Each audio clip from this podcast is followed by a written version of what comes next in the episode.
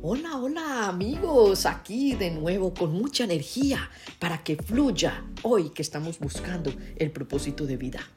Leer los principios de la metafísica, la filosofía y física, o sea, la física cuántica, sobre las leyes universales es lo que me llevó a darme cuenta que el propósito de vida se encuentra en las leyes de la naturaleza divina.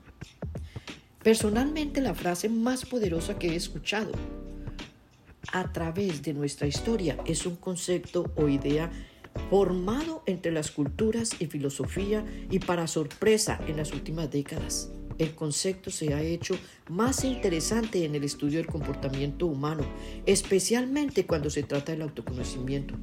También es claro que la interpretación tiene infinitos significados de acuerdo a la filosofía individual. Sin embargo, con sentido común podemos respaldar la idea filosófica. Este principio se llama todos somos uno.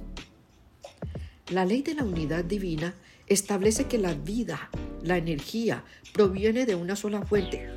Cuando empecé a conocer con el ser superior, a conectar con el ser superior, la primera pregunta fue, ¿de qué estoy hecha? Aquí ya estaba entrando a buscar el propósito de vida. Leí tantas opiniones al respecto, pero me detuve en los análisis de Aristóteles y claramente me convencí de que somos una continuidad pura y simple, una continuidad natural con un propósito. No obstante, con sentido común, surgen más preguntas. ¿Al cuerpo humano qué lo sostiene como materia? ¿Cuál es su forma y movimiento? Obviamente la energía que proviene de una sola fuente. Sin esta energía podríamos aplicar esta máxima. Polvo eres y en polvo te convertirás. Significa que tú y yo somos uno. Somos una forma de un producto natural regido por energía. En el momento que tomemos conciencia de esta realidad, entramos en nuestro interior, nuestros pensamientos, creencias, sentimientos, acciones y lo que expresamos o planteamos, lo que no es físico. Allí se encuentra lo que estamos buscando. La finalidad del autoconocimiento es darnos cuenta cómo manejamos este conjunto de habilidades mentales. De igual manera, como unidad divina que somos, entendemos que con la manifestación de esas capacidades mentales en nuestra vida cotidiana, afectamos o beneficiamos también la conciencia colectiva. Justamente es la ley que ofrece la fuente de la felicidad verdadera, el amor propio e incondicional hacia los demás. Es un principio que todos conocemos y nace con el servicio. Cuando conectamos con la fuente, aflora el sentimiento de contribuir con el bienestar de los demás. En mi caso, después de la liberación mental, el sentimiento de compartir conocimiento, ahora resulta que es mi pasión esa razón para levantarme todos los días y sacar nuestra mejor versión. Permítame compartirles una de las prácticas que superó toda expectativa en la satisfacción personal. Después de entender el amor propio, aún quedaba por experimentar la realidad de esta ley de la unidad divina de la que estoy hablando. El doctor Wayne Dyer, en una de sus obras hablando en términos de amor divino, expone que este amor no significa flotar en el aire o estar sentado en una blanda nube esperando que caiga la lluvia y se lleve todos los problemas.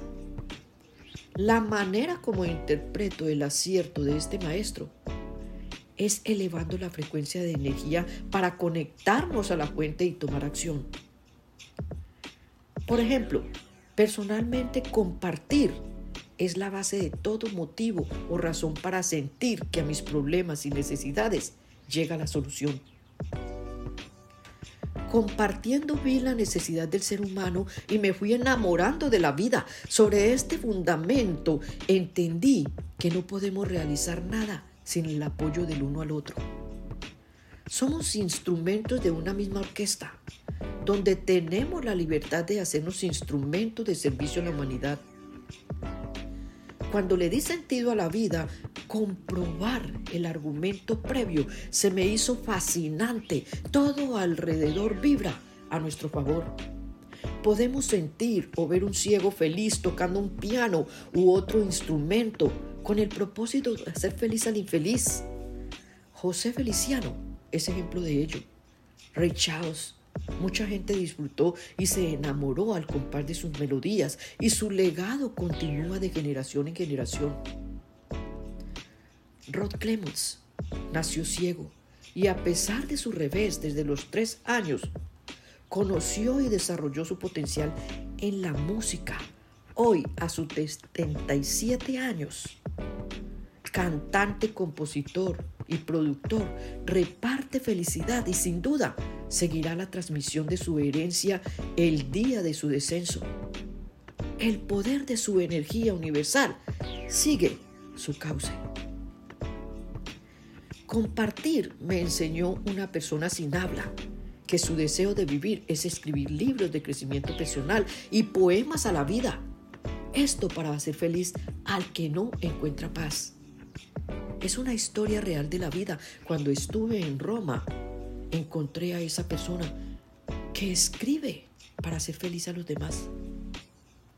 Luz Angélica García, otro ejemplo de vida. La niña que pinta con los pies porque le falta sus brazos. Otros artistas que pintan con la boca por su discapacidad.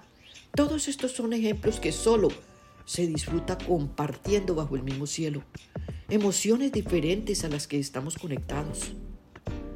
A pesar de sus impedimentos físicos, sus talentos no tienen límite y sus vidas prósperas contribuyen económicamente a diferentes instituciones de niños desamparados, mujeres abusados y entre otras obras de caridad.